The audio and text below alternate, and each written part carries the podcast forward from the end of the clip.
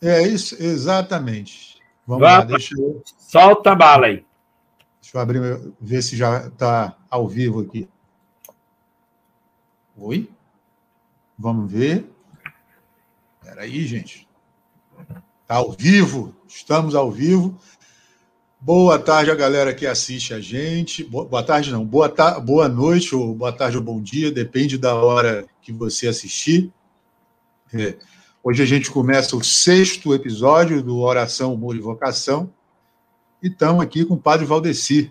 Padre Valdeci, para quem não conhece, se eu só falar o currículo dele para vocês.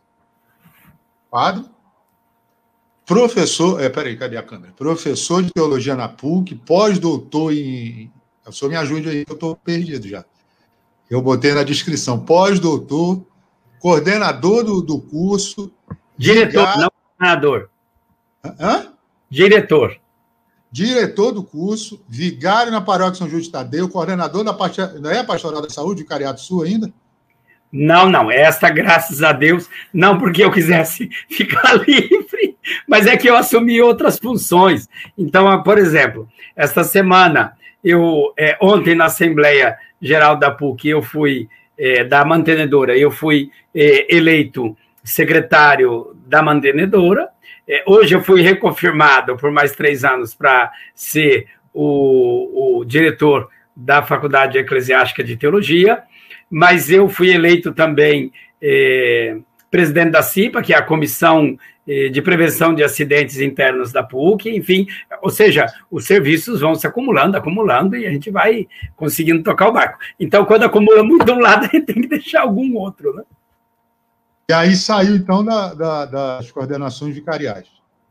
Sim, eu, eu é, deixei. É, auxilio ou ajudo, eu dou alguns cursos é, quando me pedem, como é o caso da Ângela, é, que constantemente que está com a gente aqui, acabou de dar boa noite. Um grande abraço, Ângela Laje. Né? É, e depois outros também, por exemplo, algumas paróquias que pedem alguns cursos, ou é, muita gente que tem pedido live, porque agora, com a questão da pandemia. A moda, né? Está é. na moda e ficou muito fácil, né? É, a gente senta dentro da, do quarto, por exemplo, aqui eu estou dentro do meu quarto, né? Então a gente senta na cadeira, na frente do computador, no quarto da gente, é muito simples. A gente para o que estava é, fazendo, vem aqui. Só volta... não se mexa para não acontecer nada depois, viu? Que a gente já não. sabe o que aconteceu para ver se se mexeu. É.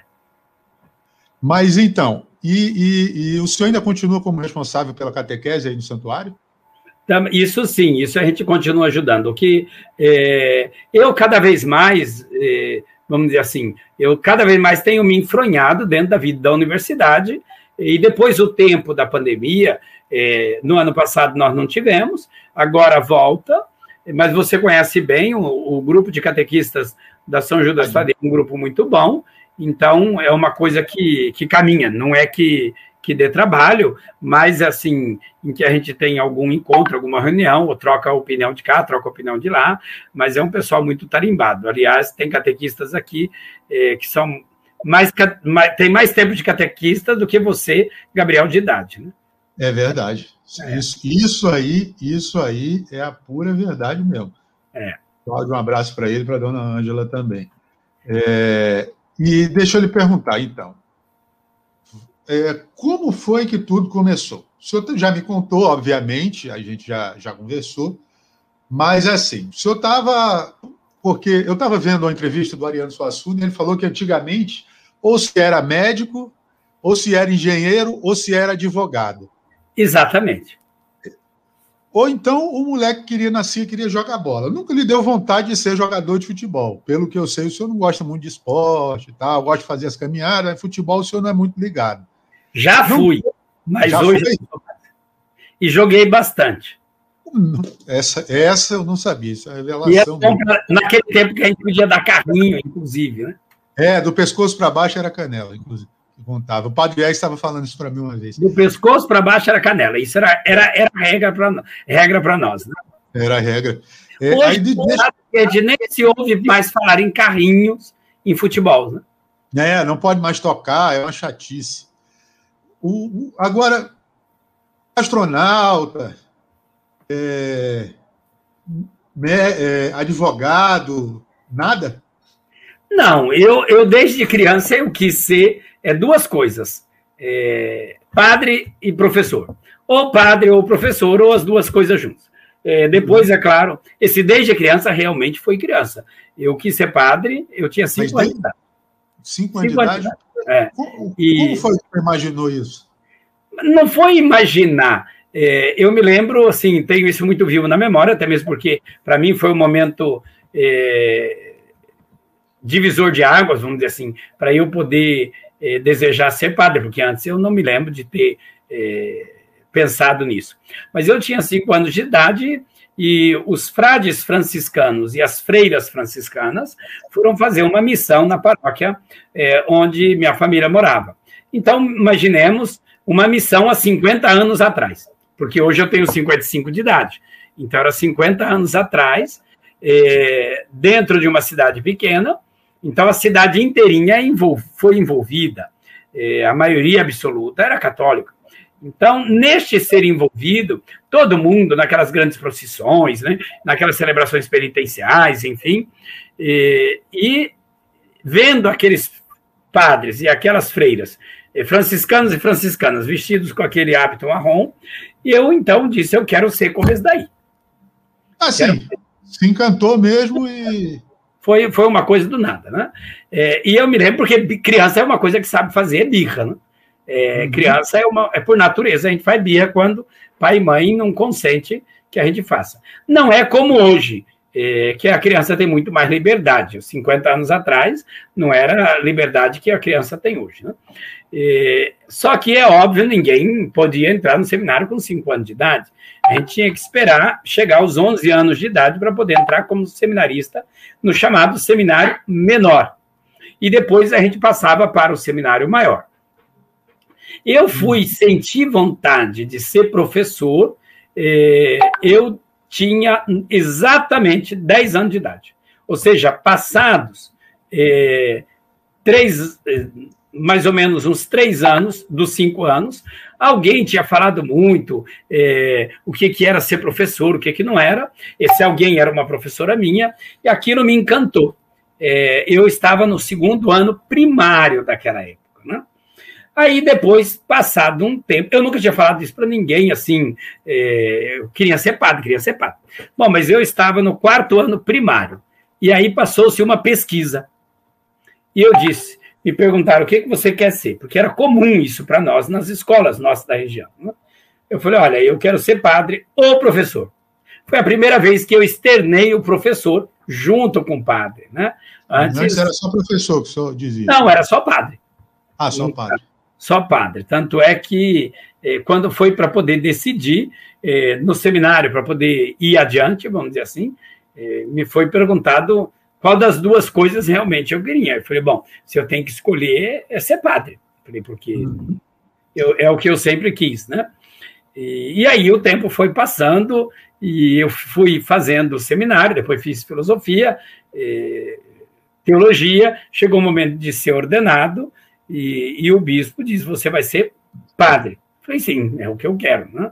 É, e passou. Mas esse mesmo bispo que fez tudo isso daí e que me fez é, escolher, no bom sentido, assim, falou: olha, você precisa que você escolha alguma coisa. Né? As duas não dá por enquanto. Foi ele mesmo que voltou cinco anos depois de padre, que eu já tinha, e disse: olha, lembra daquela conversa nossa de muitas vezes, de muitos anos? Né? Eu falei: sim. Ah, agora você precisa ser professor. Eu falei, não, não. Eu falei, não, agora já estou bem, já estou aqui quieto, vamos parar com isso e tudo mais. Ele falou, não, mas a igreja precisa de você agora. Eu falei, bom, mas já se passou muito tempo, né? E ele, então, quis me mandar para fora para poder fazer mestrado, doutorado e tudo isso daí. E eu confesso que não fui muito feliz, nem fui muito contente. E hoje agradeço a ele de ter tido, digamos assim, a firmeza é, em ter colocado, olha, você vai. Sou eu que estou lhe mandando, né? É a igreja que está lhe mandando. Então eu fui, e aí, de lá para cá, a gente tem procurado eh, colocar eh, as duas coisas juntas. Depois Mas... daquele momento, só para completar, eh, a igreja tem sempre, me, ela sempre me pediu que eu trabalhasse no campo da educação. Então, ou seja, dever de Estado seu Padre Valdeci, é trabalhar na educação. Você não vai ser mais pároco. Você não vai ser responsável por uma paróquia a mais. Falou, esquece isso na sua vida. Você vai dedicar à educação e vai ter padre para poder ajudar, e tá bom. E assim tem sido os anos da minha vida, isso desde a década de 90. Antes de eu voltar esse, ao início, o que dá mais trabalho? Cuidar da paróquia ou cuidar da, de, uma, de um departamento, de um curso, de uma faculdade? Eu diria o seguinte, Gabriel, são realidades é, realmente diferentes. Eu, assim, sempre gostei de administração. Então, cuidar da paróquia, a gente tem a parte administrativa, além da parte sacramental. Hum? É, mas eu também é, gosto da vida sacerdotal. É, aliás, quem me conhece sabe aqui, você sabe disso, eu não sou muito de ficar nem sequer saindo muito. Eu gosto da vida mais reclusa, mais quieta, né? Quando eu fui para entrar para o seminário, eu queria ser religioso. Depois de um tempo, eu queria ser monge, para poder ficar um pouquinho mais quieto, tranquilo, é, estudar, fazer as coisas, né? mais pacatamente, e, e aí vai. Né? De vez em quando eu brinco com isso com o cardeal e falo, olha... Que já é foi hora... monge também, né? Que já foi monge. Exato, também. exato. Então eu falo para ele, acho que é hora de eu ir para o mosteiro. Né? É, então, assim, o que, que dá mais trabalho? Eu acredito que é, pelo fato de que eu gosto das duas coisas, as duas coisas são muito prazerosas. É, a questão é, é que a igreja me diga aquilo que eu tenho que fazer mais. Ou seja, qual é que eu devo colocar em primeiro lugar. Então, se ela me diz, olha, você vai para a vida da academia, você vai para a vida da universidade, nesse momento você vai coordenar, é, vai ser diretor da faculdade, ou você vai ser uma outra coisa, então aquilo eu vou dedicar minha vida àquilo. Se ela chegasse de mim e falar, olha, é, Padre Valdeci, você agora precisa de voltar para a paróquia, você vai é, cuidar de uma paróquia, eu faria com a maior alegria e seria é, a minha vida e teria, repito, a parte administrativa, porque o pároco tem que cuidar. É, neste momento, vamos dizer assim, é, eu estou muito bem, muito feliz de estar é, na universidade e muito bem, muito feliz de estar como vigário. eu tenho um tempo para poder cumprir dentro das funções e o dia que a igreja quiser também ela muda. Né? Isso não é problema. Ah, vamos chegar lá nesse negócio, você sabe a pergunta até que eu vou fazer já. Mas, voltando um pouco, é, eu lembro de ver, de ver alguns depoimentos do, de alguns colegas, se a gente pode falar assim, de seus de profissão, como o padre Fábio, que o já conheceu, acho que o padre Juarez também, o da Rede Vida lá, fala bem assim, é, é, é, é num ritmo acelerado, e eu lembro do Padre Juarez falando que, que exatamente nesse ponto que eu toquei, de engenharia, não sei o que, e medicina. Ele falou: é, eu quero eu quero ser pá, eu quero ser médico. Passou na Federal de Medicina, acho que interior de Minas Gerais, depois viu e disse que ia ser padre. Foi falar para o pai e o pai não aceitou. Como foi isso para o senhor e para sua família? Eu, eu acredito que foi pior porque o meu pai não só não aceitou, como radicalmente acabou. Ou seja, não tinha mais conversa, né? Isso foi, assim, um corte definitivo. Mas, mas isso, festa de Natal, essas coisas que o senhor ia para casa, ele não falava com o senhor. É assim, é, a minha mãe não. Minha mãe, normal, meus irmãos normais, né? Mas o, o, o papai nunca aceitou. É, antes, é, ele foi aceitar depois com o passar do tempo. É, mas, mas, meu pai nunca me maltratou por causa disso, mesmo ele não aceitando. É, era, uma, era uma criatura que, vamos dizer assim, não aceitava, mas não que ele falasse mal ou que ele é, me maltratasse por causa disso. Nunca. Essa questão, vamos dizer assim, eu não posso reclamar. É, eu poderia dizer, ele não aceitou. Absolutamente. Assim, como se tivesse desabado tudo, mas não que ele chegasse a me maltratar por causa disso daí. Né? Com o passar do tempo, é, foi o contrário. O papai tinha orgulho e ele falava para todo mundo que ele tinha um filho padre. Mas antes ele não abria a boca, escondia e negava, escondia e negava. Ele não comentava. Era como se isso não existisse na vida dele. Isso foi é, depois da morte da mamãe. É, aí sim ele tinha orgulho, né? não, não tinha problema nenhum. Mas, repito, meu pai nunca é, me ofendeu por causa da escolha do estado de vida. Isso não. Uhum. Como às vezes e... eu estou sabendo que alguns fazem. Né? É. É triste isso. É, e o senhor chegou a confessar o seu pai alguma vez? Se eu atendi meu pai em confissão, hum. eu nunca atendi meu pai em confissão. Eu atendi é, irmãos, é, eu atendi, é claro, cunhados, cunhadas, sobrinhos, isso daí sim. Eu, eu atendi é, o meu pai em direção. Ou seja, em conversa de direção espiritual. É, isso sim. É, minha mãe, minha mãe, ela, é, eu não tive. Minha mãe morreu antes de eu ser ordenado padre. Uhum. Então, minha mãe, ela não, não teria nem como, porque ela, ela foi, né? É, depois, o meu pai não, meu pai ele esteve na minha ordenação, aliás, ele morreu é, não faz muito tempo, ele morreu faz exatamente 13 anos. Eu tenho 30, vou para 30 de padre, então eu já tinha bastante, né? É, agora, é interessante também aqui, não só meus, meus irmãos e irmãs, né? Eles me chamam um, assim, de padre. É, só tem um que chama de nome, mas de oh, padre. não sei o que. Então. Mas, mas, mas, assim, quando encontra, é, é, é, interessante isso daí. Quando encontra, benção padre. E aí depois ele pode. Os outros não. Os outros o tempo todo de padre, padre, padre. E o meu pai me chamava de padre. Nossa. É. é mas o senhor já atendeu a confissão de algum familiar mais velho? Claro, dos irmãos mais velhos. Eu sou é, dos mais novos. Mas eu digo, quando eu digo isso, é porque eu sei que o senhor falou para mim que acho que foi sua avó que o senhor confessou, não foi? Exatamente. Hum? É, esse, esse foi um fato assim é, muito interessante, porque ela era muito idosa. Então, é, eu é, é, é, digo assim que eu não queria, mas ela disse que eu era comigo, eu não era com ninguém. Então aí, aí fica difícil, porque aí é a responsabilidade do coração do padre também, ou da responsabilidade do ministério, porque se uma pessoa diz, olha, ou eu me confesso com você, ou eu não me confesso com ninguém, mas eu preciso me confessar, né? Então, mesmo sendo um parente, é claro que aí é, vai atender. No caso dela, ela faleceu depois, logo depois, né? É, mas eu digo sempre: o melhor é que é, eles procurem uma outra pessoa, um outro padre, para é, poder, poder se confessar. É, uhum. Porque, pelo menos, é, vamos dizer assim, eu, como irmão e como padre, fico mais livre, porque se eu atendo como diretor espiritual, eu não vou poder opinar. Porque o diretor espiritual tem essa limitação. Ele não pode ficar opinando, porque ele é alguém que conhece a vida da pessoa. Então, ele não está ali é para isso. Ele tem é, uma responsabilidade ética, moral eh, diante do fato. Então, eu digo sempre: o melhor, eu sempre falei isso, meus irmãos e cunhados, cunhadas, né? Olha, é melhor que vocês procurem outro. Ah, mas eu não tenho condição de procurar um outro. Bom, aí é diferente. Aí vamos atender, né?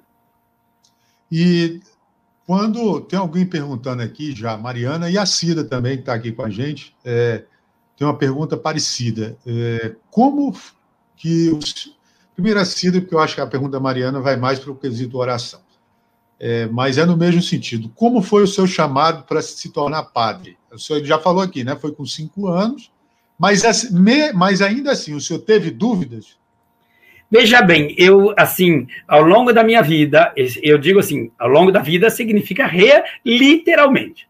Ao longo da minha vida, desde criança, depois é, adolescente, depois adulto, é, e hoje, eu nunca tive dúvidas. O, o que aconteceu é, é, eu, quando minha mãe teve câncer, e ela pediu que eu cuidasse dela, eu saí um tempo do seminário, minha mãe morreu na terça-feira, semana seguinte eu voltei para o seminário. Então, não é uma, era uma questão de dúvidas, né? É, e disso eu nunca tive, como eu não tenho hoje. É, dúvidas em relação a isso daí. É, é nunca um momento, digamos assim, é, de dificuldade é, me colocou dúvidas acerca da escolha. De forma nenhuma. Nem do estado de vida e nem, digamos assim, da obediência em fazer aquilo que a igreja estava me pedindo. Isso não me impede, de vez em quando, eu digo sempre assim, eu falo Papai do Céu, né? Eu falo, Senhor, mas eu já estou há tanto tempo aqui, né, em tal lugar. Falei, será que não tem outro serviço, outro lugar pensando, outro lugar esperando, outro lugar isso, precisando, né? sabe a expectativa que gera quando o senhor fala isso. Não, não, não, não. Por que, que eu brinco com isso daí? O lugar que eu mais morei na minha vida, Rio de Janeiro. Já Nunca tinha ficado num único lugar. Sete, oito anos. Oito anos. Nunca tinha ficado. É a primeira vez, né? É, então, quando eu estava nos lugares, eu pensava assim, né? Falei, bom, eu fiquei cinco anos, já é, acho que já tá bom, cinco anos da minha vida aqui, né? Então a gente pode é, ir para outro campo. É, hoje, que eu já estou há oito anos, e todo mundo sabe porque eu não escondo isso daí de ninguém, é, eu não vim para o Rio de Janeiro porque eu quis, foi porque a igreja mandou, é, mas do Rio de Janeiro também não quero sair, não. É mais sair, não? Não, eu estou bem aqui. Já arrumei minha biblioteca, estou no meu quartinho, está na universidade, está aqui com o Padre Jegues, está aqui com o pessoal da paróquia, é, Arquidiocese do Rio de Janeiro. Ah, como diz o ditado, a cidade é maravilhosa, a cidade é muito boa, e depois eu estou fazendo um trabalho que também eu gosto. Né? Além de que é, eu digo sempre, o carioca é um povo fácil de lidar, é um povo muito bom. É, a cidade é muito bonita, então não tem, não tem motivos. Assim, boa noite também para a Adriana da Liturgia, que está aqui com a gente também. É... Oi, Adriana. Agora, já indo então para o quesito da, da oração. A Mariana perguntou a mesma coisa. É, como, então, a mesma coisa que a Cida, mas aí eu vou encaixar aqui na oração. Como o padre Valdeci conversa ou ouve Deus? Eu lembro, padre, de, de uma música do Gilberto Gil que fala: se eu quiser falar com Deus, e eu usei ela até de exemplo aqui em outras conversas que eu, que eu já tive, e ele fala: deixa eu pegar a letra aqui, porque aqui não, não tem, não tem é, muito. E ele fala do, né? Jesus fala muito do silêncio, Deus fala isso também. Então, assim, do, de, de, falar, né? De, de, poder observar mais o que Deus, o que a voz de Deus tem, tem a te dizer. Né? E ele fala de, se quiser falar com Deus, a gente tem que ficar a sós, apagar a luz, enfim, desatar os nós, né? tirar tudo aquilo de trás e tal. E aí eu queria saber do senhor uma coisa: como, por exemplo, o padre Valdeci conversa com Deus? é rezando o texto, subindo e descendo essas ladeiras aí que a gente sabe que o senhor desce? Como? Eu, eu, eu posso dizer, até mesmo porque vocês é, me veem, é, eu sou um homem que rezo bastante. Assim, eu não nunca escondi. Eu tenho a teoria é, da opção mateana, ou seja, de São Mateus, do evangelista Mateus. Você quer rezar, você entra no seu quarto e reza em silêncio. Então, todo mundo sabe que é, assim, e eu não tenho vergonha de rezar. É, por que, que o pessoal me vê rezando o terço, caminhando? Porque eu faço duas coisas, que é caminhar um pouco para cuidar da saúde, é, e ao mesmo tempo que eu cuido da saúde, eu vou rezando. Né? É, curiosamente, é, porque também eu não tenho vergonha, até mesmo porque é, ninguém, todo mundo olha para minha cara e vê que eu sou padre, porque eu estou sempre com um colarinho sacerdotal, então não tem nem como esconder. Né? É, isso não me, não me impede de, caminhando, rezando o terço, se alguém me, me encontra, ou se eu vejo alguém, me cumprimento, eu digo Deus abençoe, tudo mais, né? É, mas eu gosto do silêncio do quarto para poder rezar. Né? Por que o silêncio do quarto? Porque o silêncio do quarto é onde eu estou realmente sozinho. Quando eu vou à igreja é, para rezar, e é claro, eu vou todo dia, hum, é, é diferente, porque chega alguém, quer conversar, quer confessar, é, quer cumprimentar. Então, por mais que a gente queira ficar é, assim, quietinho, é, não dá porque é o padre. Se alguém vê o Rafael, o, o Gabriel rezando e não conhece o Gabriel, e vai deixar o Gabriel rezando. Se Tem alguém, uma história depois para lhe contar depois que a gente terminar. Se alguém vir o, o padre vestido de padre, está procurando um padre, vai até o padre. Pois é, então, mas não, pode continuar. Mas se não conhece, porque se conhece o Gabriel, vai até o Gabriel. Isso é normal. Estou dizendo quem não conhece, mas quem não conhece olha para minha cara e vai. Agora, como que eu converso é, com Deus? Hum? Eu tenho um ritmo é, de leituras, assim, que eu valorizo muito. Primeiro, eu leio a palavra de Deus todos os dias, impecavelmente. Eu leio uma leitura de algum dos padres da igreja, que podem ser dos padres do deserto, da tradição dos padres do deserto do Egito, ou dos padres da igreja da Capadócia, ou dos padres latinos, hum? Todo santo dia. Depois, eu é, vejo de algum santo, de alguma santa, do período mais recente. E, por fim, eu tento exemplo, em alguma exemplo, situação. Do, do período mais recente, por exemplo. Do período mais recente, que eu digo, um São Francisco de Assis, uma Santa Clara, uma é, Santa Rita, um São Benedito, um São Maximiliano Maria Kolbe. É, esses, para mim, são recentes, até, é claro, do século passado. É, eu gosto muito, assim, do lado é, místico e do cuidado dos pobres de Teresa de Calcutá. Eu gosto do, do, da ousadia ou do amor da igreja é, de João Paulo II. Hum? Então, em algumas. Exatamente, né? É, mas eu gosto dos padres da igreja é, antiga, dos grandes monges, é, para ver o que, que eles, digamos assim, é, meditaram sobre o amor de Deus, ou sobre alguma realidade da consagração a Deus, da fidelidade a Deus, dos pecados que a gente tem, né? É, então, isso marca muito para mim a minha vida. Palavra de Deus, é, a vida dos padres da igreja, dos santos e santas, e alguma coisa é, da realidade. O que que hoje eu tenho rezado muito? Todo santo dia. E talvez o pessoal, assim, é, fala assim, bom, mas que esse padre reze tanto para essa questão? É, eu tenho rezado incansavelmente todos os dias pelo fim da pandemia. Certo. Não tem como, né? Às não vezes a pessoa como. fala assim, ah, mas esse padre reza todo dia pelo fim. Eu rezo. Mas vai, pelo amor de Deus, né? Quem falar isso. Não, mas as pessoas falam. Pelo fim da pandemia, pessoas... não, vai, não... não, mas as pessoas gostariam que a gente rezasse e, e, não, e não nem sequer mencionasse. Né? Agora, tem uma oração, uma oração é, que vários sabem que eu assim tenho um carinho especial é para com os casais que não conseguem ter filhos. Esta eu tenho muito. Tanto é que é, muitos é, casais rezando, não é mentira.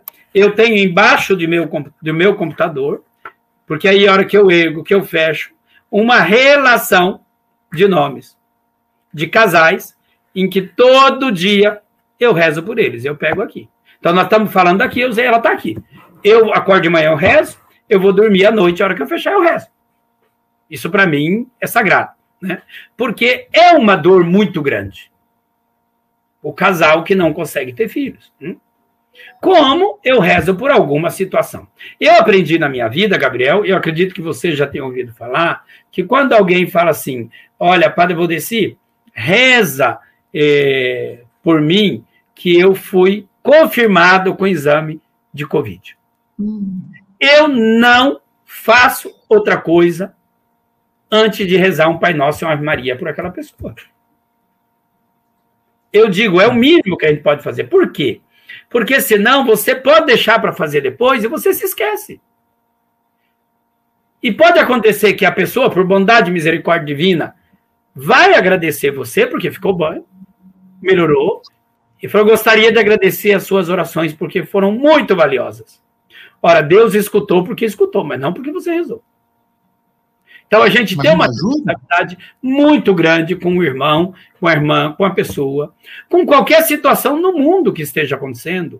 Mas Eu... não ajuda, não, padre. O senhor falou, Deus escutou porque escutou, mas a gente pedir também não ajuda? Não, eu estou dizendo, quando você não rezou, ah, Deus escutou porque escutou, porque a pessoa pediu. Mas o quão delicado é a pessoa voltar para você, agradecer e você deixou para rezar é depois e não.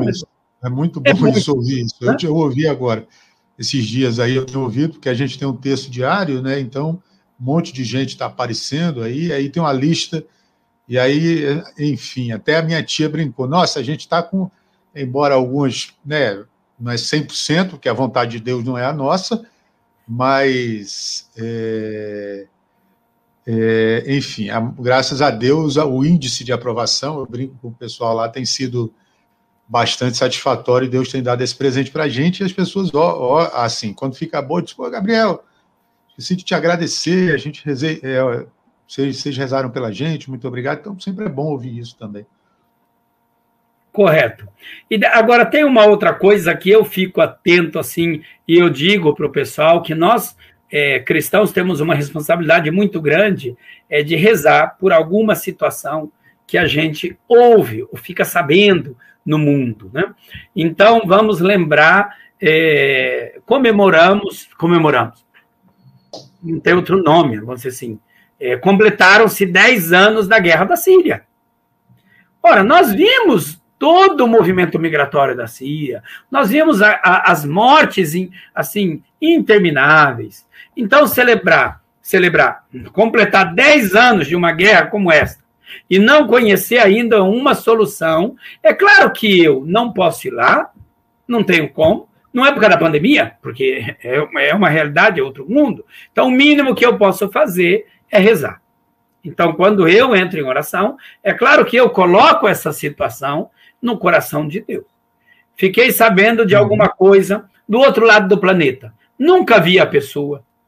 Mas não sou eu que tenho que ver. Eu coloco aquela situação no coração de Deus para que Deus, então, possa, com carinho, atender. É, o, o, o Antigo Testamento diz que Deus é capaz de enxugar as lágrimas. Esta citação do profeta foi, é, ela aparece também no livro do Apocalipse. Né? E eu acredito muito nisso. Né? É, hoje eu vi uma foto, assim, uma foto, vi a imagem, né? É, de uma mãe é, com o, o, um homem do lado, que eu imagino o esposo, alguém que estivesse segurando, né?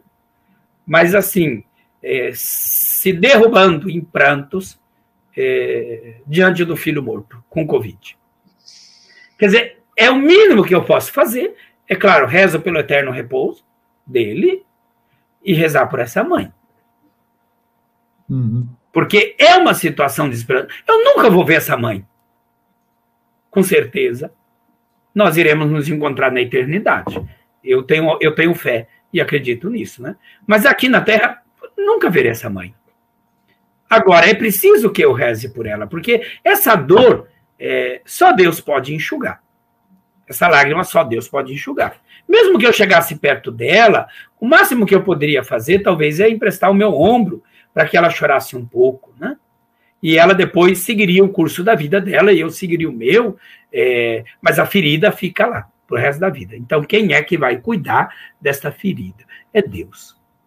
E a mim compete que eu faça como aquela viúva persistente, né? Chega perto do juiz e pede, pede, pede, pede, é, e aquilo que, que Nosso Senhor falou, olha, quando você peça porque você vai ter. Então, insistir no coração de Deus para que enxugue, porque eu fico imaginando a dor. Ontem, é, eu acompanhava, por causa da, dos 10 anos lá da situação da Síria, é, aquele rapaz que foi o pai daquele menino, que me foge o nome uhum. agora, Aquele eu não daquela, daquela foto que ficou marcada, né, Exato, né? né? Então ele perdeu os filhos, perdeu a esposa. Então entrevistaram ele agora, né? É, ele teve, ele casou-se de novo, teve outro filho, né? Mas ele diz, aquilo não me sai da minha memória. Falou, não tem como. Falou, aquilo me tirou minha, meus filhos e tirou minha esposa. Não tem. Então, é, é ouvindo uma coisa dessa, na hora pedir, Papai do Céu, enxugue as lágrimas, seja capaz de dar luz, né? de dar vida, porque é uma dor muito grande carregar uma situação como essa. E assim, muitas dores intermináveis. Uhum. Falando um pouco de oração, a gente recebeu uma pergunta aqui. Existe algum método, por exemplo, alguém perguntou como rezar o diário. Ah, deixa eu ver aqui quem foi, está meio ruim aqui o computador. Como rezar, por exemplo, o diário de Santa Faustina, ou algum tipo de oração? Existe algum método para esse bem, é, Eu digo que você é, tem que criar uma situação de escuta, uma situação de silêncio. Você é, me conhece e sabe que eu sou um homem que gosta de canto gregoriano. Hum? Demais. Demais, demais. Eu gosto, né? Se eu ligo, se eu ligo, se eu ligo é, aqui dentro do, do meu quarto. Então, um ritmo de vida precisa. Vamos pegar o exemplo do diário de Santa Faustina. A palavra diário indica que precisa ser feito quantas vezes por semana, Gabriel? Todo dia.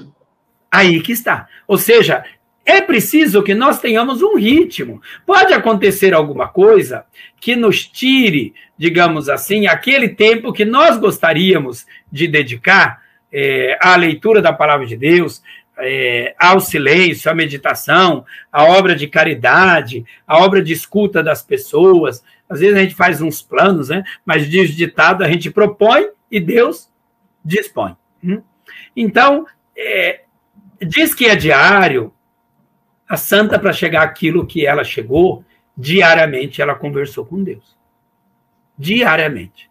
Então, é, um, um modelo, receita pronta, não tem. O que eu indico é não deixe de olhar as Sagradas Escrituras. Vamos lá. Evangelho de Lucas. Cristo para poder chamar os apóstolos, Cristo para poder decidir qualquer coisa. Ele se retirava e ia rezar. Por isso eu digo: a pessoa vai se casar, reze. Você quer separar porque aconteceu alguma coisa? Reze. Você vai comer, você vai dormir, você vai trabalhar, você vai fazer uma viagem, reze. Isto é importante. E às vezes você fala assim: ah, bom, mas eu não tenho condições agora de pegar e fazer a minha oração. Você tem o meu exemplo. Olha, se eu for dedicar é, o tempo que eu preciso para fazer tudo é, quietinho, separadamente, eu não conseguiria. Eu, se eu sei que é, eu não vou poder caminhar naquele dia para rezar o texto, porque eu, além de todas as orações, todo mundo sabe que eu tenho um carinho muito grande com Nossa Senhora. Aliás, eu digo sempre, ela me segura pela mão, né? É, eu não, assim, eu para mim, Nossa Senhora é, faz parte da minha vida. Hoje eu ainda dizia para uma pessoa, falei, olha, quando eu fui ser ordenado, eu tinha que ser ordenado padre, diácono e padre, uma das duas tinha que cair numa festa de Nossa Senhora, né? Para mim, Nossa Senhora tem um valor muito, mas muito importante, porque nela eu encontro todas as virtudes que uma pessoa poderia desejar ter em relação a Deus, né? Então, para mim, é o maior de todos os modelos humanos que a gente possa imaginar é, na face da Terra. Então, ainda tem gente que a rejeita. Como? Ainda tem gente que a rejeita, né? Mas faz parte, porque tem gente que rejeita Jesus Cristo, né? Tem gente, tem gente que rejeita Deus. Então, não é que todo mundo tenha que aceitar. É, eu, assim, digo de vez em quando, é, em relação a isto, que eu tenho um respeito muito grande a todas as religiões, né? É, eu não tenho receio nenhum de dizer que eu respeito todas as religiões e cada uma tem o seu espaço de busca da divindade. Agora, eu aceitei Cristo na minha vida. Tenho certeza que não fui eu que, que o escolhi, foi ele que me escolheu, mas eu aceitei Cristo na minha vida e ele, para mim, ficou elegido como Salvador. Eu não tenho dúvida disso daí. Respeito que uma outra pessoa pense diversamente, né? E espero que a pessoa respeite o fato de que é, eu seja cristão. E para mim, Cristo é Salvador. É, para mim, digamos assim, é o caminho da minha vida. Não tenho dúvida disso. Hum? Mas eu não, não tenho falta de respeito com as outras religiões, com as outras crenças, ou mesmo com a não crença. É, porque a fé é dom de Deus e é algo que nós precisamos ajudar a ir crescendo em nós. Né? O amor cresce e se dilata se ele é amado e se ele ama. Do contrário, não tem, né? Às vezes a gente resiste é, a crescer um pouco mais. Vamos lembrar Santo Agostinho, né? É, resistiu muito, mas não foi o primeiro. Vamos a oração de Santa Mônica para ele. Exato. Vamos lembrar Jeremias, o profeta. Ele diz que resistiu muito e foi Deus quem o cativou, né? Foi de... Aliás, ele usa: Tu me seduziste, Senhor e eu fui seduzido. Mas não foi por vontade própria, né? Nem sempre a gente vai por vontade própria. Tem que levar um Uma santa recente, Edith Stein, hum, uma judia convertida ao cristianismo, e ela é, diz que encontrou a verdade que ela tanto procurava na filosofia e, e, e, em toda, toda a vida dela como judia. Ela foi, quando ela foi ler o Novo Testamento, e ela encontrou-se com Cristo. Ali estava a verdade que ela tanto tinha procurado é, na vida dela. Mas o senhor está dando belos exemplos, Santa Edith Stein, enfim. Agora, como eu posso chegar para uma pessoa, por exemplo, eu é o segundo episódio dessa, desse projeto aqui que eu estou fazendo foi com uma grande amiga que eu tenho, é, enfim, história de vida, sim, muito bonita e que a gente debate muito sobre religião, sobre, né, sobre os aspectos. E ela é, ela é, ela é protestante. Inclusive eu mandei ela de estar assistindo a gente. Um beijo, Juliana, mora em Angra dos Reis. É, e assim, ela tem uma admira, tem um encantamento a partir muito grande, se envolve, gosta muito de debater, e a gente sempre conversa numa naturalidade boa. Eu a convidei por causa da história dela, e a gente fluiu o papo. Né? Recebi uns críticos, porque ah, ela é protestante. Por que você vai chamá-la? Ponto. E aí você vê, hoje em dia, é, muita gente se apoderando, né? do nosso lado, eu falo. É... Ah, apontando o dedo. Como eu posso, por exemplo, no caso desses dois grupos, tanto do lado como do nosso lado, falar de conversão para num diálogo ecumênico, sendo que eu tenho que respeitar a religião do outro, ou interreligioso também. Veja bem, quando nós falamos é, de ecumenismo, o ecumenismo não é entre religiões. O ecumenismo Sim. é entre igrejas cristãs, ou seja, dentre os cristãos. Hum? Então, aí nós temos igrejas. Então, a igreja ortodoxa, a igreja católica, igreja protestante, igreja evangélica, igreja pentecostal, igreja neopentecostal, porque o protestantismo teve, ele está, se não na, na quinta, mas no mínimo na quarta reforma ele já passou, e ali não tem como, você, é, não são todos, nem, ali já não são mais todos iguais, né? Não são todos protestantes, então por isso que a gente diz protestantes, evangélicos, pentecostais, não pentecostais. Hum? Mas entre nós se trata do ecumenismo. Agora, nós precisamos é, superar, digamos aqui, é, aquilo que nós tínhamos para nós, um grande marco, é o Concílio Vaticano II. A rigidez de ver o outro como inimigo. É, é ver o outro. Não, não. Todos nós somos irmãos, filhos e filhas do mesmo Deus. As divisões no cristianismo, elas sempre existiram. Nós, por isso, dizemos as igrejas pré-nicênicas, igrejas pós-nicênicas, igrejas pré-calcedônias igrejas pós-calcedônias, e assim por diante. Né? A grande divisão é, que houve dentro do primeiro milênio nós a temos no, oita... no nono século. A grande divisão que nós tivemos no início do século, em mil, no décimo segundo, em 1054. Depois, a última grande divisão no Ocidente, porque a anterior foi Oriente e Ocidente, né? entre ortodoxos e católicos, mas a de 1517, com a reforma protestante. E então nós tivemos divisão, mas essas divisões nas formas diferentes eh, de poder eh, vivenciar a fé não pode nos levar a ver o outro como inimigo. Pelo contrário, nós somos irmãos. E não pode nem sequer isso não dá base, não permite, isso não tem razão de ser. É, entre as religiões é diálogo interreligioso. Né? Então, os cristãos com os muçulmanos, com os judeus, com os, hinduí, os hindus e assim por diante. Né? Nós não podemos olhar o outro como inimigo. Muito pelo contrário, eu acredito aqui que todos nós vamos nos lembrar da famosa fala de eh, João 23, na abertura do concílio, logo em seguida. Vou citar ele daqui a pouco. É, e logo em seguida ele fala. Eh, entregando o documento a todos os homens e mulheres de boa vontade. Fala aos bispos, aos pastores, aos cristãos e a todas a todas as pessoas de boa vontade. Então, o mundo pode ser melhor se as diversas religiões trabalharem para o bem e se nós cristãos, entre as diversas tradições cristãs, as diversas igrejas, é, nos unirmos ao redor de Cristo. É, eu nunca vou me esquecer, a minha cabeça é de biblista, porque eu sou biblista, minha área é de Sagrada Escritura, né? É, os apóstolos quiseram calar a boca de alguns, o que que Nosso Senhor, vão até Nosso Senhor e diz, Senhor, estão falando em teu nome, mas não são dos nossos. Você quer que nós os calemos? E Cristo, não. Quem não é contra nós é a nosso favor. Então é importante que nós tenhamos isso daí. Para o bem comum, para a defesa da vida, nós podemos trabalhar em conjunto. Isso não Mas... obriga outra pessoa a ser cristã e não me obriga a ser, por exemplo, budista.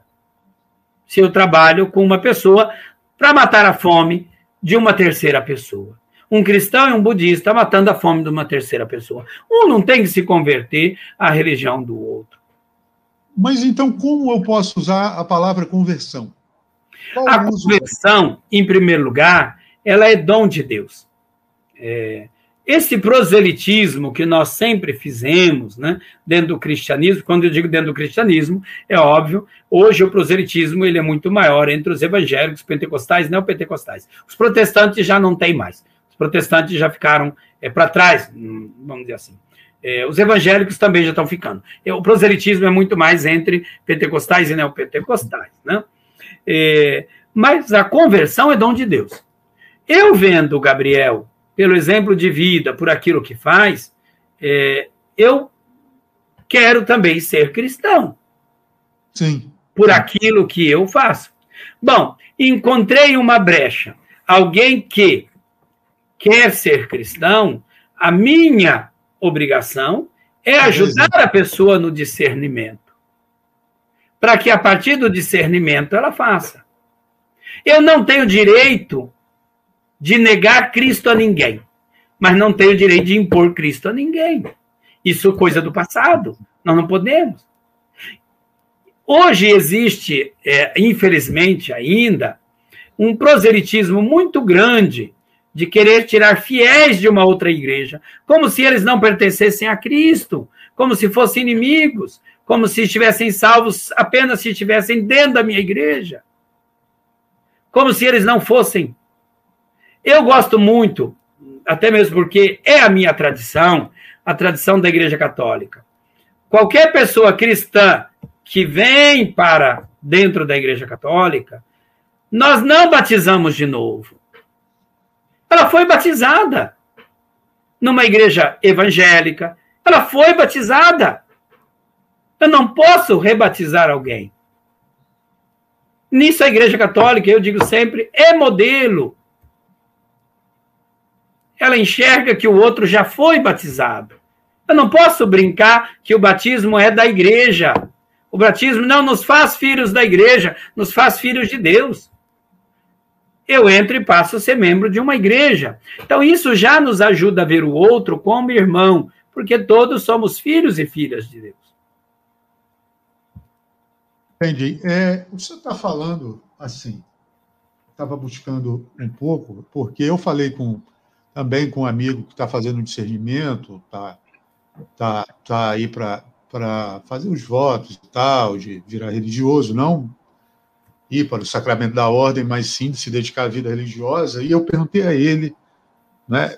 Eu fiz essa pergunta a ele, já fiz essa pergunta a outros também, que eu acho que para mim, por exemplo, é, eu sempre fui católico, fui batizado quando pequeno, enfim, digamos que uma vida normal, se a gente for olhar assim, porque também esse conceito de normal a gente não é relativo. É, e eu comecei a ver o exemplo, comecei com o pessoal hoje fazendo parte do, do Focolare, né, o exemplo de Chiara, é, ver o exemplo, por exemplo, de alguns amigos, dizer, poxa, é por aí que eu quero seguir. É esse caminho que eu quero seguir. É, o senhor acha, então, que a conversão se dá principalmente pelo exemplo que eu passo para outra pessoa? É, a conversão, repito, é dom de Deus, né? Porque quando Deus toca na vida de uma pessoa, toca. Agora, é, Deus usa de canais. Então, o exemplo, o testemunho, pode levar. Às vezes, algumas conversões acontecem na vida da pessoa por influência de outras em determinados momentos da vida. É muito comum que alguém pegue a outra pessoa no momento em que ela perdeu alguém, então tem uma morte, a pessoa se aproxima, tem uma separação, algum problema na família, se aproxima, uma crise financeira, se aproxima. Então, é, muita gente é levada para os meios assim. Hum? Como é o caso, por exemplo, de conversões dentro da prisão, conversões de pessoas trabalhando no meio de drogas, no meio de é, viciados de uma forma geral, como é o caso de álcool. Né? Então, isso é muito comum. A pessoa, ela se aproveita, entre aspas, se aproveita, vamos dizer assim, da oportunidade para poder é, converter aquela outra pessoa. Né? Isso pode acontecer. Agora, o exemplo, o testemunho, é, toca muito. Vamos lembrar Mahatma, Mahatma Gandhi, é, ele, é, a, a Índia era ex-colônia é, inglesa, um país protestante, que fez o que fez com a Índia. E ele conheceu o cristianismo pelo lado protestante da Inglaterra. E ele diz: lendo o Novo Testamento, eu seria cristão. Vendo os cristãos o que eles fazem conosco, eu nunca seria cristão. Então, isso, isso é algo que marca muito a história. Porque é óbvio que o exemplo fala. Quando nós olhamos a vida é, de Cipriano de Cartago, Tertuliano, ambos eram do norte da África, e, e eles então a gente tem é, padres da igreja do segundo século. Né? E, e eles, nos relatos, dizem é, aquela famosa frase: é, vede como eles se amam, que muita gente pensa que está na Bíblia. Isso não está na Bíblia, nunca esteve. Né? Vede como eles se amam. Hum, isso não está. É, isso é relato é, do santo em relação à questão da legião romana que perseguindo inclusive cristãos e matando, mas via cristãos cuidando de soldados feridos. E dizia, mas escuta, quem são eles que estão cuidando dos nossos soldados? São cristãos. Mas nós os perseguimos e matamos, eles cuidam dos nossos feridos. E aí o soldado diz: Olha para eles, veja como eles se amam. Então, é óbvio que isso precisa contar. Eu fiquei altamente impressionado, embora já conhecesse a realidade. É, a FAO é, soltou um relatório, dois anos atrás, é, sobre a situação do continente africano. Né?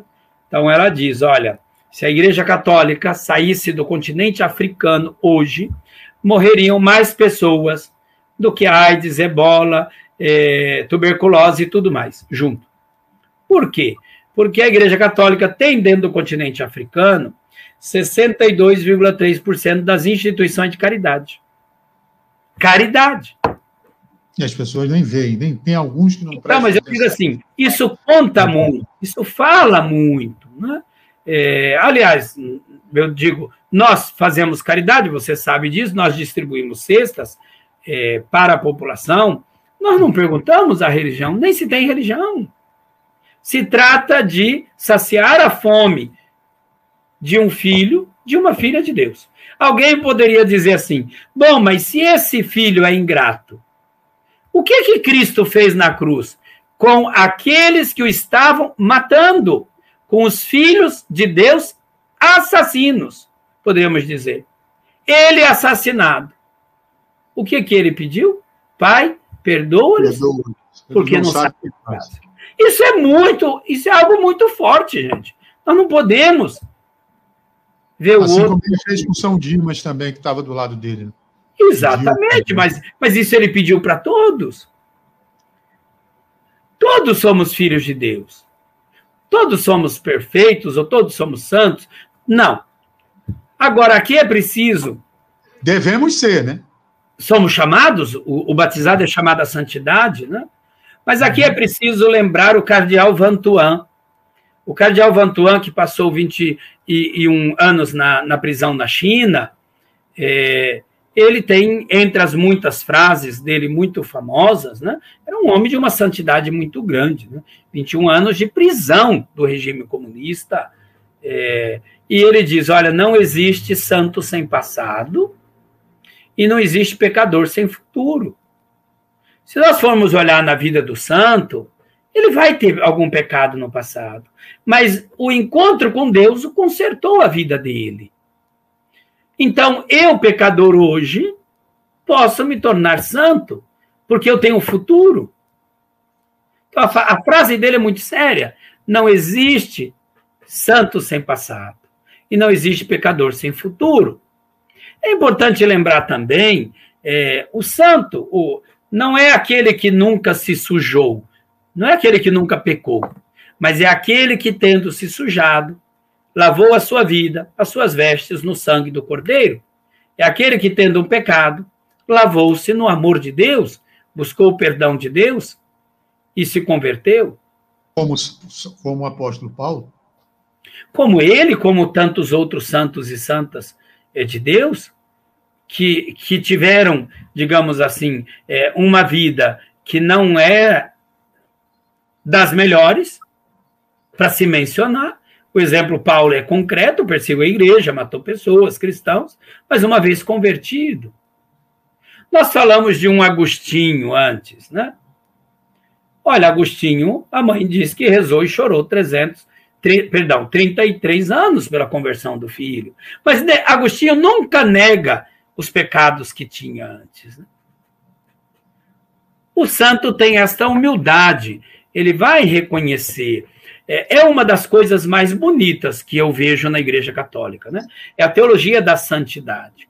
Porque quando eu olho para um santo, para uma santa, é, eu consigo enxergar assim como que aquela pessoa viveu a santidade de Deus em uma faceta da sua vida. Ela não consegue viver todas, né? É interessante. Francisco de tá Assis, o amor aos pobres, né? Exatamente. É interessante isso que o senhor está falando, porque eu também aqui já citei em outras vezes, eu tenho um, grandes amigos, né? E, enfim, a gente sabe que, que, enfim, eu tenho grandes amigos aí no Rio. E um deles, uma vez a gente estava tava de folga do estágio, faculdade, e aí ele me chamou para, assim, salvo um engano, era aniversário de um deles, né? É, e Inclusive, eles estão até vendo aqui também. Um abraço para eles.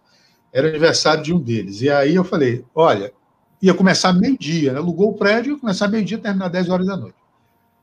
Meio-dia, eu acho. Eu fui lá antes do almoço, depois, durante o almoço, e falei: ó, vou sair, porque tinha as obrigações aí que temos que tinha com o santuário, mas eu volto depois das 18. Acho que começava, minto, começava às 3 horas, né? Isso eu não posso faltar, eu tenho as obrigações a subir. Aí eu falando isso na sexta, pré-aniversário do cara, o cara falou para mim assim: aniversário do cara não, um dos meus amigos falou, mas você quer ser santo, né? Aí eu olhei para ele assim e disse: olha, pelo menos eu tenho um dever, eu sou chamado, né? Agora, se eu vou ser, aí já vai depender do meu caminho. se você acha que os santos não se divertem, os santos não bebem, porque eu não bebo, aí o pessoal me zoa, porque eu não bebo, não bebo nada. Você acha que os santos nunca foram da zoeira, para não falar outra palavra? Aí eu fui falar para ele de Santo Agostinho e falei do, acho que o maior exemplo que, que para mim, que me tocou mesmo nesse caminho, inclusive tem uma pessoa que a Mariana também tá, mandou um abraço aqui para a gente, é, sabe disso, foi que era foi Chiara Lubick e Chiara Lute também. É que Chiara Lute era uma jovem que, normal, como, como são os adolescentes hoje. Chiara Lute ia ia beber uma Coca-Cola, ia tomar um sorvete com os amigos, mas resolveu seguir esse caminho. Isso mostra que, que qualquer um pode ser. Né? De, como o senhor diz, não há santo sem passado e não há pecador sem futuro. Então, assim, é, é, às vezes a gente ouve esses questionamentos.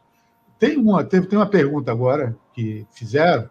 Muitas vezes existe a vontade de estar naquele lugar, de se converter, mas a pessoa não é bem acolhida. Como agir com o coração dessas pessoas. E aí eu já lhe pergunto: tem muita gente que está querendo estar tá na igreja agora, mas não pode. Como manter a saúde? Eu não sei se fala assim, na saúde mental não, mas a saúde da fé também nesse sentido. Veja bem, é, nós somos herdeiros, da grande tradição judaico-cristã. Não esqueçamos isso. Nossos irmãos maiores, como nós chamamos, numa das dez orações imprecatórias da liturgia da cruz da Sexta-feira Santa, os judeus, chamamos de irmãos maiores. A liturgia dá esse título a eles, né? Eles estão sem templo há exatos 19 séculos e meio. Exatos 19 séculos e meio. Longe do templo, não tem mais. E eles resistem no coração de Deus. Encontraram formas de manter a fé. E olha que encontraram toda a situação dos campos de concentração. É, Mas a gente teve em alguns, inclusive. Também, eles né? não têm mais templo. Eles se reinventaram nas casas, se reinventaram nas sinagogas. Isso tem ajudado a manter a fé judaica. Quando que eles vão ter o templo de volta? Nós não sabemos. Isso precisa falar ao coração de cada um de nós. Nem todo mundo tem condições de ir à igreja. Eu, você já me ouviu dizer, é, eu, assim, eu gosto muito de rezar de joelhos. É, é uma posição que eu gosto. Hum? E eu, porque faço, aguento muito tempo de joelhos. Hum?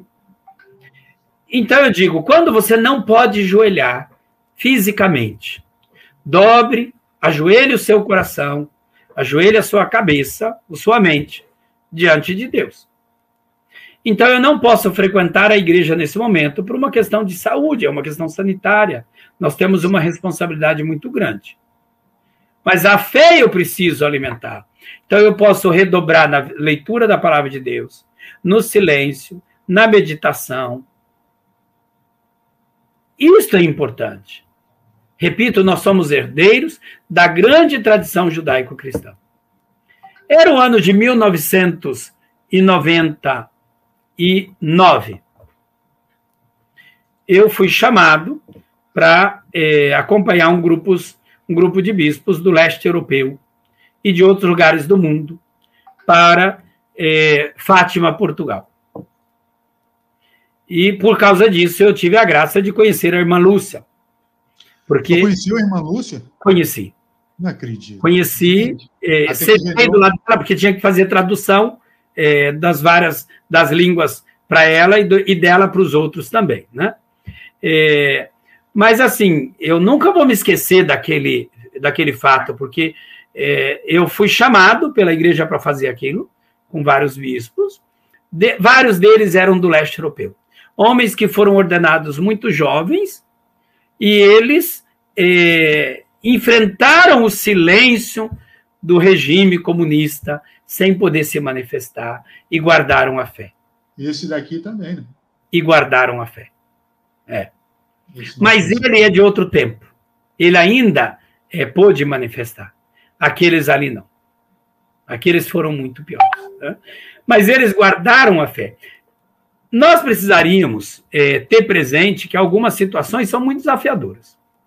Eu conheci em Tel Aviv, Israel, quando morei Israel, algumas religiosas que não podiam se vestir como religiosas.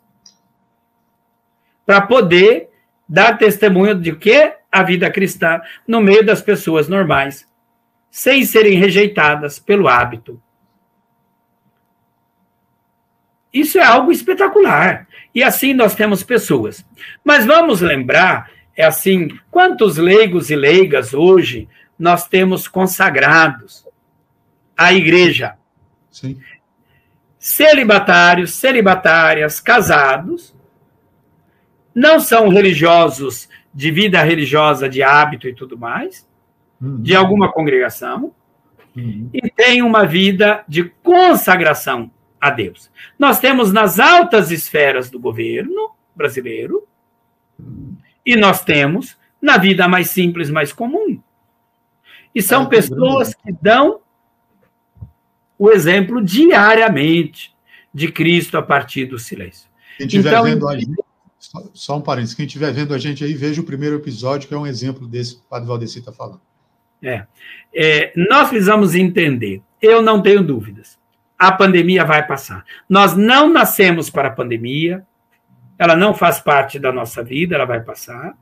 No momento oportuno, por que, que Deus está nos permitindo passar por esta provação? É, nós, é, nós, com certeza, é, iremos encontrar respostas, mas é, o grande desafio da provação é manter-se no amor de Deus, mesmo na provação. Esse é o desafio, né? Porque quando tudo está bem, a palavra diz tudo está bem. Então a coisa vai serene tranquilamente. Né? A aprovação nos coloca em xeque se nós somos capazes de continuar amando Deus, quando Deus permite que uma coisa não boa aconteça em minha vida. Isso é um desafio. Quando Deus, repito, permite que uma coisa não boa aconteça, aí eu sou provado se eu sou capaz de continuar amando a Deus. Como Jó foi capaz, como tantos e santos e santas. Eu, assim, fiquei altamente impactado como que Deus permitiu a João Paulo II ficar na cadeira de roda, com mal de Parkinson. Como que Deus permitiu isto? Seja, aquele que ele escolheu para conduzir a igreja. Né? E não isso. deixou de amar. E é fala, que nós entendamos isso. Só está falando de amor, tem um discurso muito lindo dele, depois eu posso até botar aqui na descrição para quem vê esse vídeo, é, fala aos jovens chilenos, no meio da ditadura ainda do Pinochet, né, aquele está, famoso estádio nacional de Santiago, onde as pessoas foram mortas e torturadas, fuziladas, enfim. E ele fala do amor, né? O amor vence sempre. Ele cita isso numa ênfase três vezes. O amor vence sempre. O amor vence sempre. Cristo foi, venceu a cruz, o amor vence sempre. Eu, é eu, eu, eu, tenho, eu tenho dito cada vez mais que eu não tenho dúvidas, por exemplo, é, que se fosse possível no mundo islâmico é, a conversão, porque em muitos países não é permitido, muitos se converteriam a Cristo. Porque eu não tenho dúvidas que é, não tem como resistir ao amor. O amor tem uma atração muito grande. Né? Então, o amor, diz Paulo, ele, ele pressiona. É, o amor tem esta pressão. Então, muita gente se converteria a Cristo, se converteria. Eu não tenho dúvida disso. Não se convertem porque são proibidos. Como é o caso também é, em outros países, como Coreia do Norte, como China, enfim. É, tem vários países do mundo que a conversão é proibida, como, repito, em países islâmicos. Agora, ao amor, não tem quem, não, quem resiste. É, o amor é capaz de encontrar barreiras. Eu vou dar é, um exemplo de um amor é, que é muito comum, porque eu ontem ainda dizia assim, eu falei, olha, é, mãe é uma coisa que não devia morrer nunca. Né? De jeito nenhum. É. A minha está vendo, inclusive, a gente. Tá é, eu tá isso para uma pessoa, porque a minha já morreu faz muito tempo, né? Ah. Eu falo assim, olha, mãe é uma coisa que não devia passar nunca, não devia morrer nunca, né? Foi a coisa mais espetacular na Terra é, que Deus me deu. Né? Depois de Deus, aquilo que eu mais amei no mundo é, foi minha mãe. Né? Então eu, eu digo, mãe não devia morrer, né?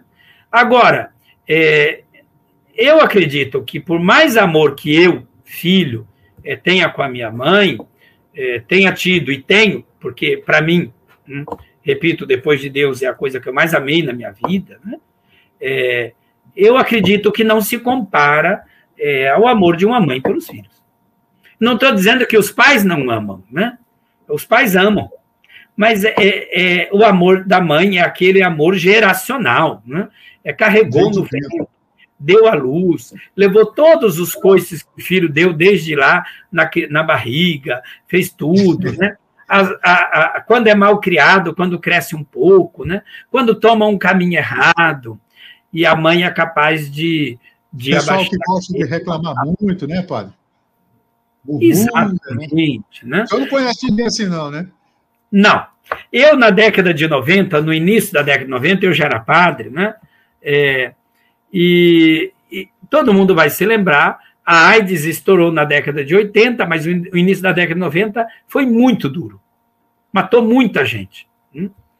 E, e eu visitava hospitais na paróquia onde trabalhava, leito por leito. Hum? Então, a uma mãe, um dia, hum, eu vou dizer um nome fictício, porque o nome dessa mulher nunca saiu do meu coração e nem da minha cabeça, né? Então, eu disse a ela, dona Terezinha, eu a vi aqui a semana passada, é, e eu estou vendo aqui também hoje.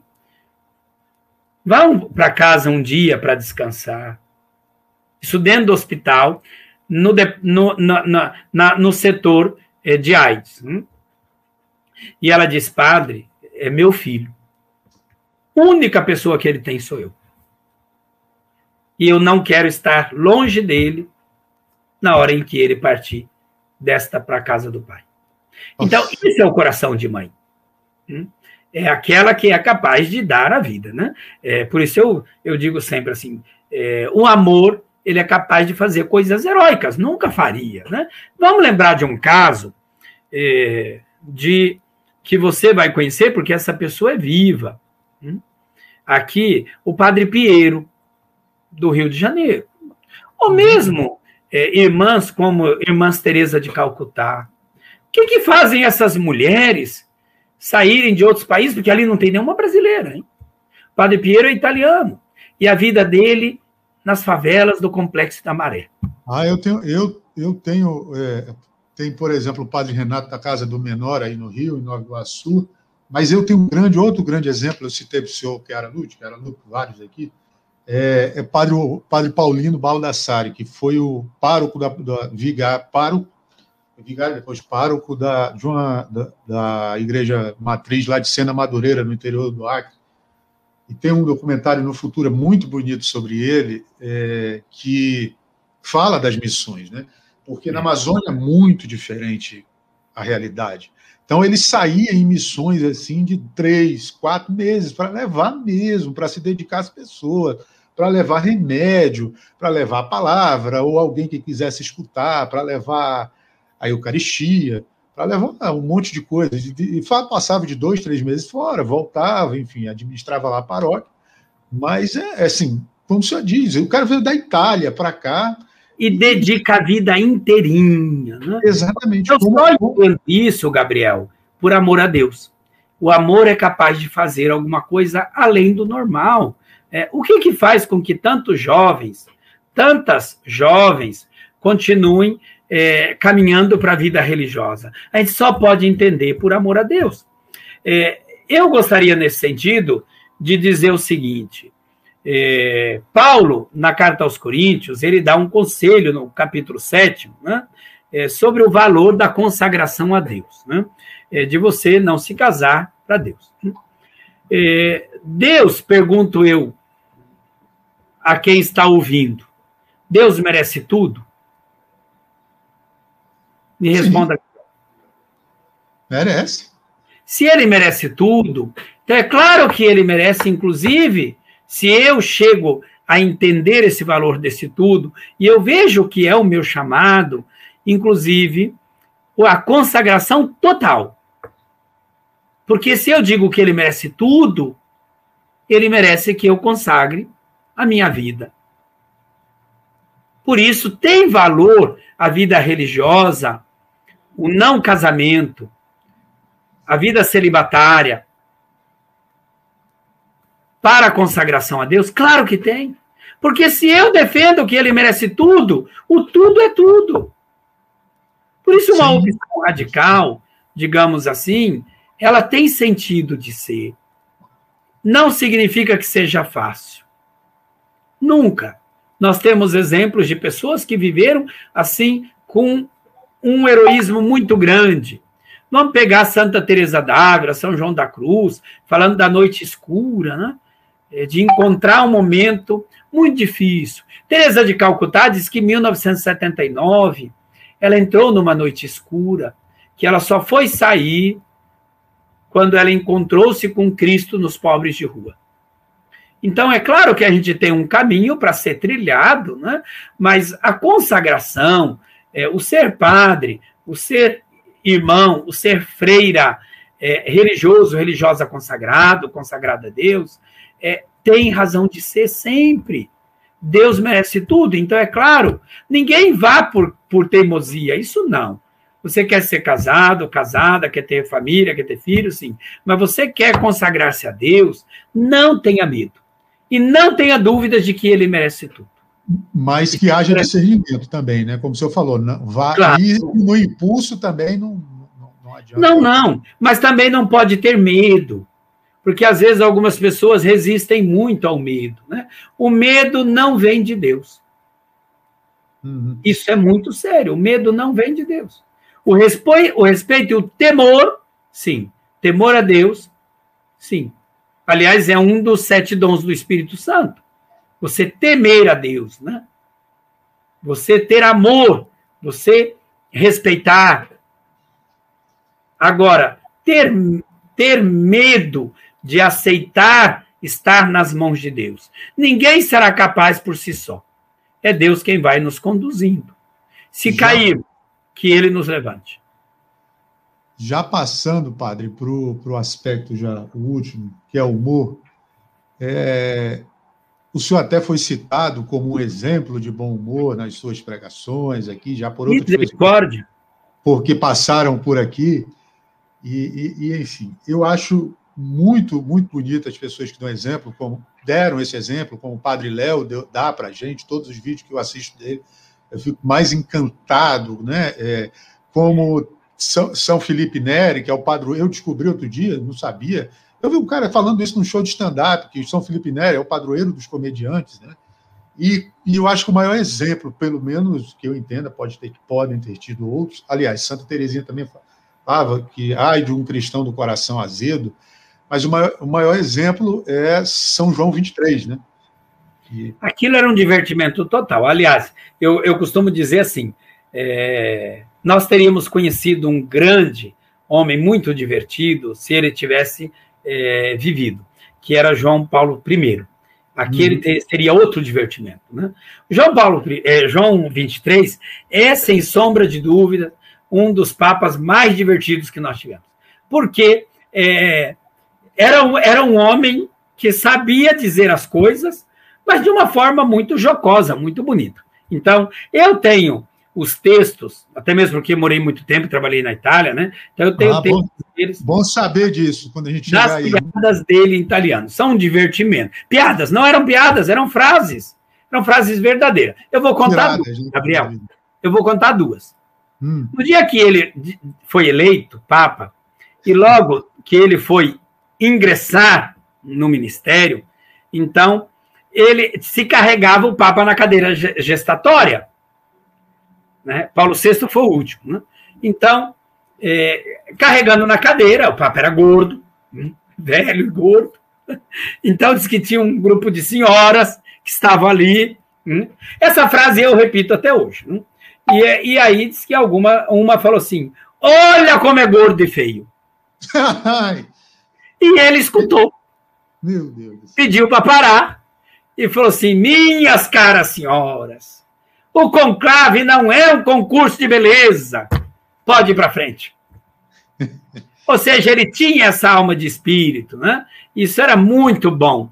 É, na falar, o segundo exemplo que eu gostaria de dar, ele foi visitar Regina Celli, a prisão. Ele falava um pouco ofegante, né? Eu estou aqui, bom, eu, eu vim aqui, eu vim visitar vocês. O Papa era ofegante, assim. Hum? Então, disse que ele começou a falar e, e falou assim: olha, eu sei o que, que vocês querem. Eu estou aqui, sei o que vocês querem. Vocês querem a liberdade, mas eu não posso dar. Aliás, quem aprontou na vida foram vocês, não fui eu. então, ou seja, quem é mais, quem é mais. E todo mundo batia a palma.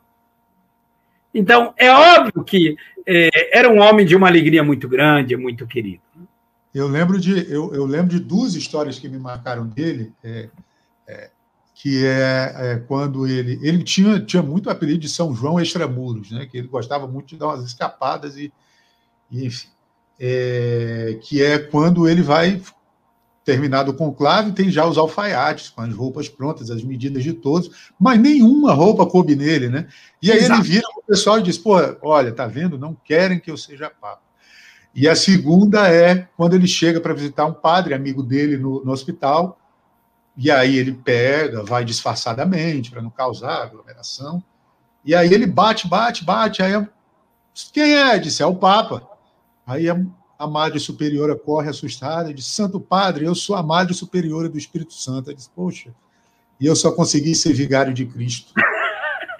Então é, é muito bom. E aí, nessa questão do humor, eu lhe pergunto: pô, é, é, é, válida, padre, uma pregação bem-humorada, porque a gente via vocês, a, a, visão que os avós, bisavós até, que eu pude conviver, é, passavam de vocês, do, dos senhores do clero, perdão pela palavra, é que eram pessoas inatingíveis assim, né? E principalmente no pré-concílio Vaticano II, que, ai, você não pode falar, e hoje a gente vê algo assim, que chama a atenção da, da igreja, da, das pessoas, né, do, da Assembleia, pregações divertidas, como eu já vi o senhor fazer, como eu já vi Padre Diegues, Padre Valdir e outros exemplos também fazerem, e o próprio Padre Léo. O humor é necessário?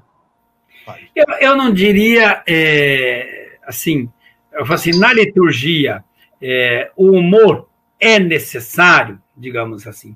Olha, o, o, o, humor não é que ele seja necessário na liturgia, ele é necessário para a vida. Como que você vai viver sem momentos de alegria, de felicidade. Então, na família, no trabalho, na vida religiosa, é, em todos os cantos nós precisamos. Entendamos o humor como momentos de alegria, como momentos de felicidade, que nós podemos, inclusive, compartilhar com os outros. Tem, às vezes, eu, às vezes, tento me segurar nas missas, né? Porque às vezes eu, vocês que estão do lado de lá e fazem umas coisas assim, e nós que estamos lá no altar e, e, e vemos, é, não tem, assim, não tem como não segurar. Hum? É, às vezes acontecem aquelas coisas de palavras erradas é, na, na, na, missa, na, na, leitura, mas eu, às vezes, eu já falei isso para vocês, né? É o cara que vai ler Deuteronômio e não, não acerta, né? Lê doutor, doutor Antônio. Não tem como. É, doutor Antônio. Tem Mas como. Eu, eu, às vezes, é, dependendo do texto da Sagrada Escritura, eu me tenho vontade de rir. Então vamos pegar o Evangelho de João, capítulo 5. Jesus lá brincando, brincando não, discutindo com os judeus. O nosso pai é Abraão, você nos ofendeu. E Cristo, o pai de vocês é o capeta. Isso. Eu. Ou seja, é, Cristo era de uma liberdade, mas tão grande, e era encrenqueiro nessas coisas. Eu falo assim, quando a gente lê o Evangelho de João, Cristo está sempre dando essas respostas. O Evangelho de João é espetacular. Né? Então, às vezes, quando eu leio essas coisas assim, eu estou proclamando o Evangelho, mas tenho vontade de rir. Né? Tenho vontade de rir. E às vezes me pega tanto para rir que eu tenho que dizer por que está me dando vontade de rir, pelo menos passa, né? E às vezes me acontece. Ou às vezes alguém está fazendo alguma coisa e, e, tem que falar, não tem como. É, isso faz parte, mas é, a alegria precisa fazer parte é, da vida. É, São Paulo, na carta aos Filipenses, é preciso alegrar-se com quem está alegre, entristecer-se com quem está triste. É, Gênesis também fala, né? É, também, capítulo a festa. Quando morreu o amigo, Cristo chorou. Então é preciso é, viver aquilo que o mestre também viveu. A rigidez é. de antes com é, o hoje, a diferença. Né? Não é só isto.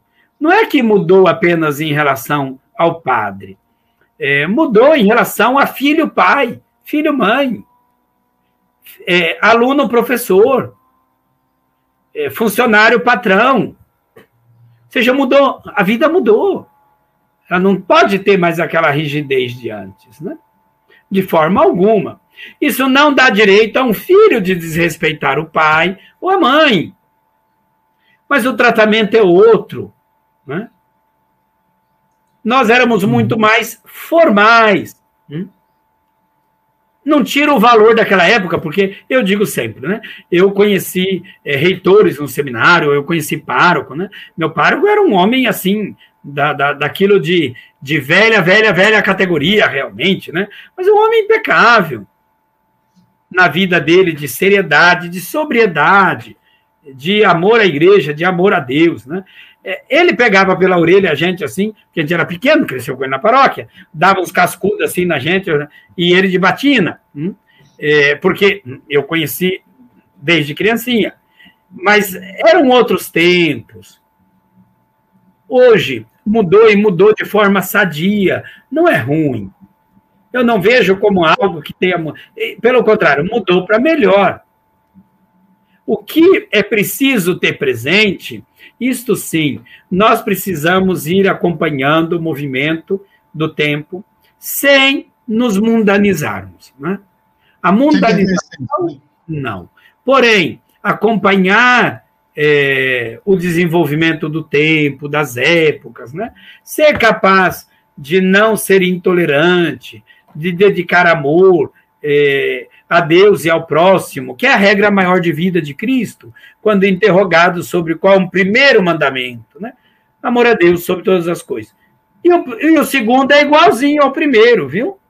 Ama teu próximo como a você mesmo. Então, isso é, isso é importante. Eu, finalizando aqui já, eu vou lhe fazer cinco perguntas, assim, como se fosse algo rápido. É, 40 minutos, estamos a uma hora e meia. É, quase. Eu falei para o senhor que rendia. Eu disse para o senhor que rendia. É, eu queria lhe perguntar a primeira coisa: qual foi a situação mais engraçada que o senhor puder falar, que o senhor viveu numa celebração até hoje? Foi é, no sul da França, quando eu morava lá. Hum? Foi num casamento. Aquela foi a mais divertida da minha vida, né? É, como casais têm uns sonhos que a gente nunca vai entender de casamentos temáticos. A, a década passada foi uma década, a década retrasada, porque eu morei na década retrasada, né? Em que tinha muito casamentos temáticos. E aí escolheram o tema da paz. O que que simboliza a paz? A pomba uma pomba. Tá bom. E esses noivos enfeitaram a igreja de pena. Branca. Tinha gente Depois... alérgica lá, tava, tinha se dado. Não, calma lá. Era verão. Meu Deus! Na, na aqui, na, na onde coloca o lencinho ou uma flor, tinha pena. No véu da noiva, tinha pena. Entraram as duas daminhas de honra vestida de cisne, tocando Lago do Cisne. Olha, até ali eu tinha vontade de rir, mas eu segurei. Como era verão, tinha um calor imenso.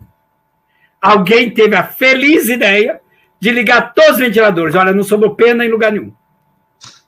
Pena para todo é lado. Nossa. Mas não teve quem não riu. Essa foi incontrolável. Eu tive outras, hum, assim, muito divertidas, mas esta realmente é, foi muito, né? E, e, não tinha como. Não tinha, mas ninguém ficou sem rir. Né?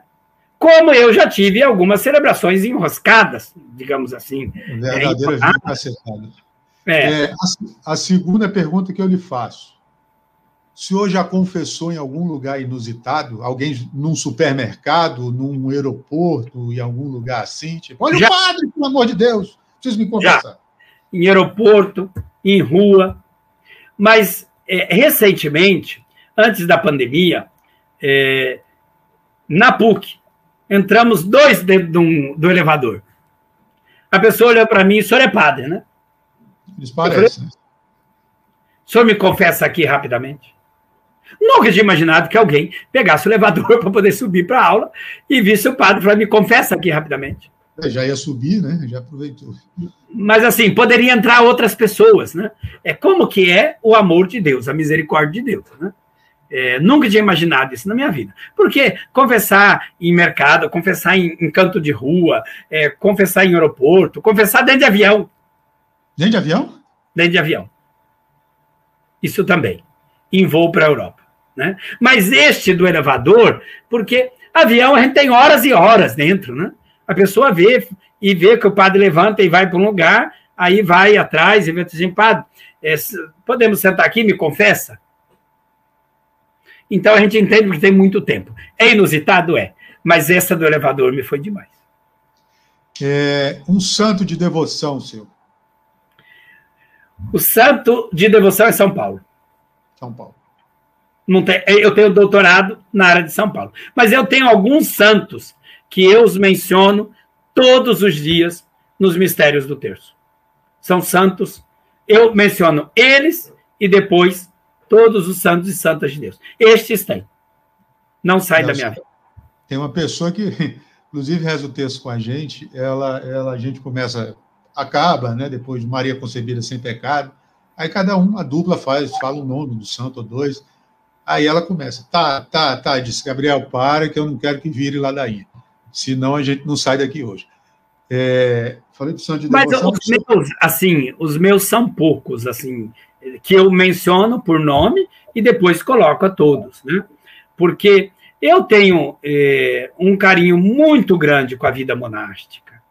A vida, por isso que eu mencionei que eu leio os padres da igreja, né?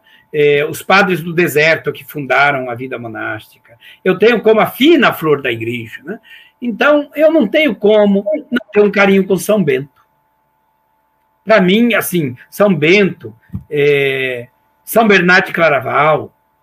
Depois, entre os santos é, mais recentes, é claro que eu, para mim, São Francisco entra todo dia. Santo Inácio entra. Algumas santas entram sempre. Não tem como não olhar com carinho. É, Santa Catarina de Sena, para mim, entra sempre. Santa Rosa de Lima entra sempre. Santa Teresa entra sempre. E assim, é claro que alguns entram. Esses poucos eu menciono por nome. Né? Mas o seu top é São Paulo. O top de santo. O seu é São... devoção mesmo é São Paulo. É São Paulo, porque o top do top do top de santidade humana é Nossa Senhora, é Maria. Nela, nela eu encontro todas as virtudes. E vocês sabem que toda missa eu também rezo coloco, dou um jeito de rezar uma Ave Maria, ou ali, depois das preces, ou lá no final. É, não tem como. Acho que em Maria não tem virtude que nós poderíamos imaginar que não tenha nela. Existe algum lugar que o senhor ainda queira conhecer? Eu é, tenho é, dois lugares que eu quero conhecer. Um deles são as muralhas da China. Eu não estive nas muralhas da China. Então, eu gostaria é, de conhecer, hum? é, para poder é, ver. Hum? E o outro lugar seria o Tibete. Então, tudo vai depender do coração de Deus para poder é, ver. Se me fosse dada a possibilidade de um terceiro, seria Taj Mahal. Nossa, é. É. Que o amor não faz. Né? Lugares ocidentais, é, como eu morei muitos anos fora do Brasil, e eu viajo também bastante, né? Então, eu conheci é, muitos lugares. É, vale a pena, vamos dizer assim. Eu gosto muito de santuários, né? E depois conhecer santuários da tradição não cristã, para ver é, como que o povo lida com o sagrado, né? Eu fico imaginando o que, que não seria encontrar-me diante do Ganja, do o grande. Foi, do, sim. O senhor já foi em todos os santuários marianos? Todos. Todos? Todos. Nossa Senhora, que legal. É, agora, a última pergunta, né? O que é que o. Não estou saindo assim. O que é que o padre Valdeci de hoje diria para aquele garoto de, de 5, 10 anos e adolescente? Assim, não, de 10 anos para frente, que foi como, quando, como o senhor falou, é quando saiu mesmo a luz e disse, poxa, vai ser isso que eu vou seguir. Hoje. Bom, a primeira coisa é Confie sua vida nas mãos de Deus. E a segunda é: se ele permitir que alguma coisa aconteça na trajetória da sua vida, não desista do amor dele. Você pode não entender naquele momento para que que Deus está permitindo aquilo, mas você vai ter resposta. Lá na frente você vai olhar para trás e entender. Não tenha dúvida disso. Bom, É, chegamos então ao fim. Eu lhe agradeço assim enormemente a colaboração que o senhor deu aqui com a gente. Era para ser 40 minutos, foi o dobro. É...